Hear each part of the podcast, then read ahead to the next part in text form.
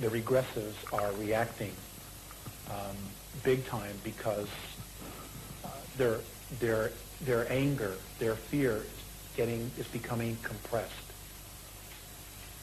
In other words, it's getting closer and closer. They're uh, they're just they're it's because their density is compressing.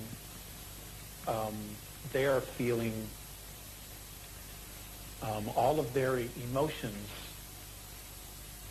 mirrored back to them, so they are reacting more.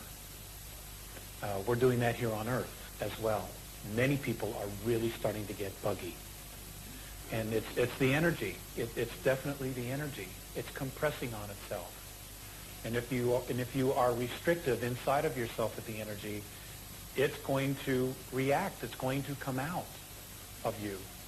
And you're going to lash out because it's an explosion of energy. And the earth herself is going to be doing this. When we have the real earthquakes, where the whole earth will shudder. And it's going to happen. It's definitely going to happen. And this is her way of releasing the negativity that she's been holding on to. She cannot take that low frequency with her into fifth density.